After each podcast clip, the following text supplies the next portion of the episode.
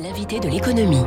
L'invité de l'économie ce matin sur Radio Classique, je vous le disais, c'est Thomas Buberl, le directeur général du groupe AXA. Bonjour à vous Thomas Buberl. Bonjour Dimitri. AXA, faut-il encore vous présenter euh, dans le top 5 de l'assurance mondiale, 100 milliards d'euros de chiffre d'affaires, 6 milliards de résultats en année normale? L'année 2020 fait un petit peu exception.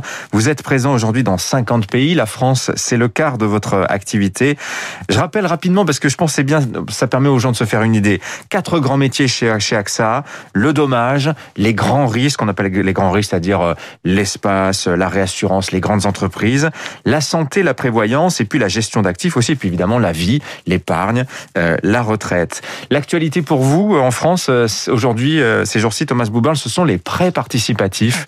Vous avez annoncé que sur dans le pool des 18 assureurs qui vont contribuer à ce système, pour lequel l'État souhaite 14 milliards d'euros, vous êtes quand même un acteur majeur. Vous mettez un milliard et demi à 2 milliards d'euros.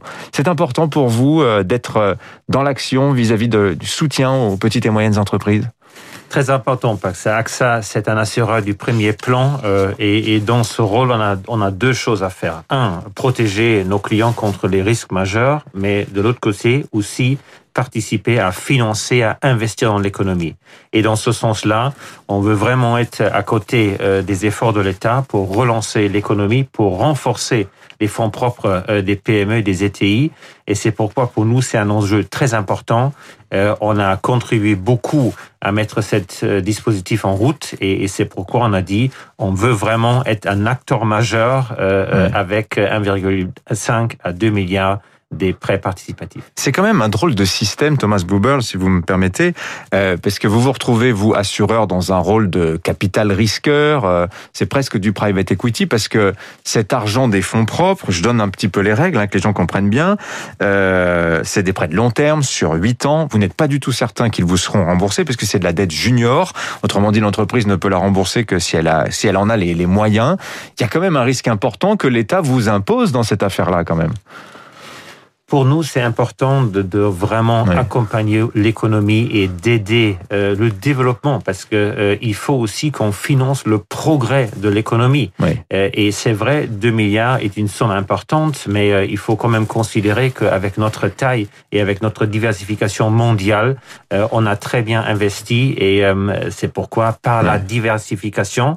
Et moi, je crois profondément que la France a un tissu économique important, solide est fort parce qu'on voit les entreprises euh, qu'on accompagne à l'international partout. Moi, je suis très positif que c'est un très bon investissement. Est-ce que, vous allez me dire que j'ai l'esprit mal tourné, mais est-ce que cette euh, affaire des prêts participatifs, c'est lié au sujet de l'indemnisation des pertes d'exploitation? Est-ce qu'on vous dit vous allez régler euh, finalement le, le, sujet des pertes d'exploitation qui vaut quand même beaucoup de problèmes à AXA?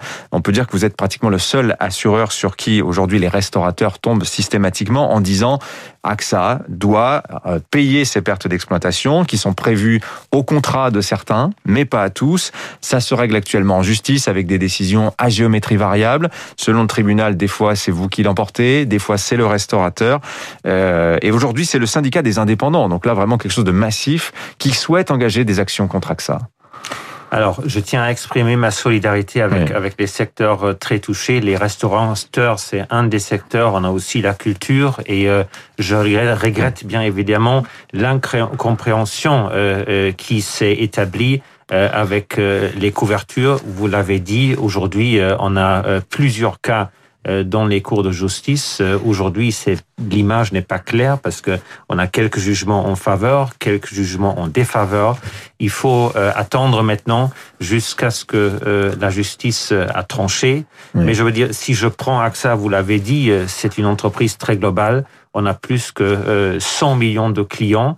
Euh, on était à leur côté pendant cette crise. Premier assureur des PME en France. Hein, oui, exactement, exactement. Et si je regarde aussi euh, la satisfaction de nos clients, je constate quand même que pendant la crise, la satisfaction globale de nos clients a avancé euh, de 19%, et ça veut dire aujourd'hui 94% de nos clients ou de nos pays sont à la moyenne ou plus élevés que le marché en hmm. termes de satisfaction de clients. Je pense que ces chiffres parlent. Et là, c'est professionnel et particulier, j'imagine, la mesure de ce taux de satisfaction. Les 100, millions sont des particuliers et des entreprises.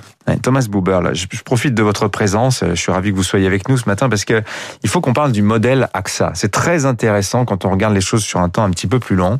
Euh, en 2008-2009, c'est-à-dire pendant la crise financière, AXA, euh, à 80%, c'était de l'activité sur euh, ce métier de la vie. Je disais, c'était l'épargne, la retraite, l'assurance vie, etc. 20%, c'était le reste. On regarde ce que vous faites aujourd'hui. Euh, on a, vous êtes beaucoup plus diversifié. Euh, l'assurance dommage, c'est 40% de votre activité, par exemple. Les grands risques de l'ordre de 15%. Santé, prévoyance, ça c'est un axe fort qui vous tient à cœur.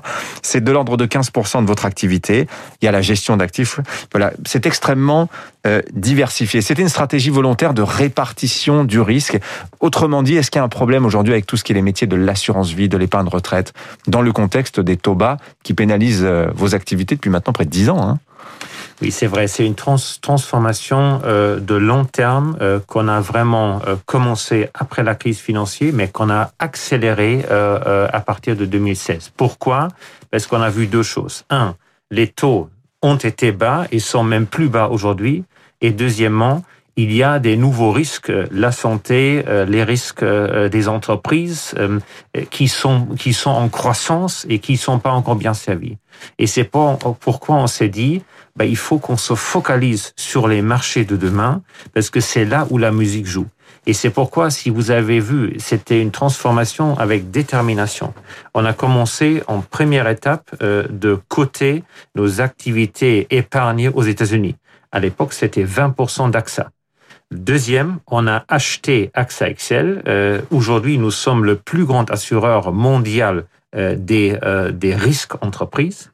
Troisièmement, on s'est focalisé sur des segments prioritaires, la santé, la protection et le risque en entreprise, et on a lancé des services digitales en santé et en commercial. Ça veut dire c'est tout un ensemble qui a repositionné l'entreprise. Vous l'avez dit, aujourd'hui, nous sommes 80% dans les secteurs euh, de forte croissance, santé, protection et les risques en entreprise. Nous sommes très bien positionnés maintenant et la crise nous a monté, montré que c'est exactement ces risques euh, qui sont les risques futurs, les besoins de demain. Alors justement, les risques futurs, les besoins de demain, euh, ce sont des risques qui coûtent extrêmement cher. Il y a cette histoire du risque pandémie euh, qui vous vaut tous ces démêlés avec euh, les restaurateurs notamment. Euh, il y a le risque, il y a le changement climatique aussi. On voit que la, la part des catastrophes naturelles ne cesse d'augmenter d'année en année.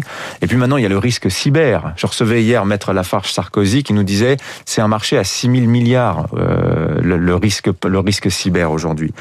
La question que vous vous posez chez AXA, et en fait tout le monde devrait se la poser, c'est est-ce que les assureurs peuvent assurer tout ça, vu les montants à engager, est-ce qu'ils peuvent encore le faire seuls?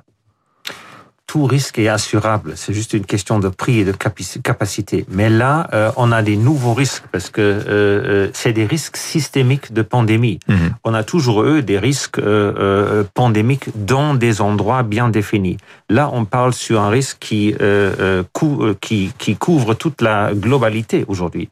Et ces solutions sont certainement demain des solutions publiques-privées. Ça veut dire on doit travailler ensemble avec les États pour établir euh, des systèmes qui existent par ailleurs déjà dans les catastrophes naturelles, le terrorisme, pour voir comment on peut protéger nos populations, nos entreprises contre euh, ces pandémies? Parce que c'est pas une question euh, est-ce qu'il y a une autre pandémie, c'est quand est-ce qu'il y a une autre pandémie? Et vous avez mentionné le risque cyber, bah, c'est la pandémie digitale. Et quand on voit par exemple, alors vous êtes peu sur le risque agricole, mais l'histoire du gel dans, dans les vignobles ces derniers jours, l'État qui en deux jours débloque un milliard d'euros, est-ce que c'est ça en fait l'avenir, c'est-à-dire vous assurez le risque normal et en cas d'événement ponctuel, c'est l'État qui prend le relais. Est-ce qu'on peut pas aller vers quelque chose d'un peu plus organisé quand même? Alors, ça c'est vrai. Nous sommes confrontés aujourd'hui avec des nouveaux risques euh, qu'on n'a pas vus avant. Et, et, le gel, ça nous concerne moins parce qu'on n'est pas un assureur euh, très fort euh, dans les vignobles.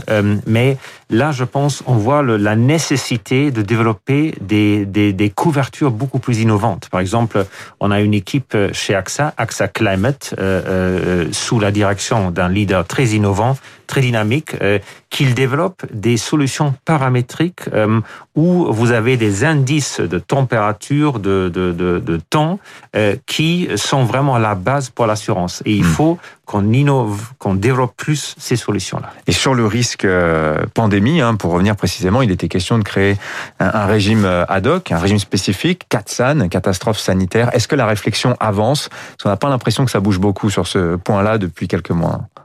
Alors, ça avance, mais ça avance lentement, et c'est aussi normal parce que c'est quelque chose de très difficile. Vous avez euh, euh, l'État, les assureurs, les clients aussi, et il faut qu'on trouve une bonne formule euh, pour que ça soit pas vu comme une taxe supplémentaire, que ça caractère obligatoire. Oui, c'est ça, que ça soit vraiment vu comme quelque chose à valeur ajoutée qui nous protège pour la prochaine pandémie. Oui, parce qu'on veut être assuré, mais on veut pas forcément payer la cotisation euh, qui va avec. L'un va pas avec l'autre, mais euh, il faut trouver la bonne formule et ça prend beaucoup de discussions et euh, un peu de temps. Merci Thomas Buber, le directeur général du groupe AXA, invité ce matin de Radio Classique. Je précise, c'est votre assemblée générale aujourd'hui, euh, cet après-midi, si je dis pas de bêtises. Merci à vous, bonne journée. 7h24, restez avec nous sur Radio Classique dans un instant. Les titres de la presse, David.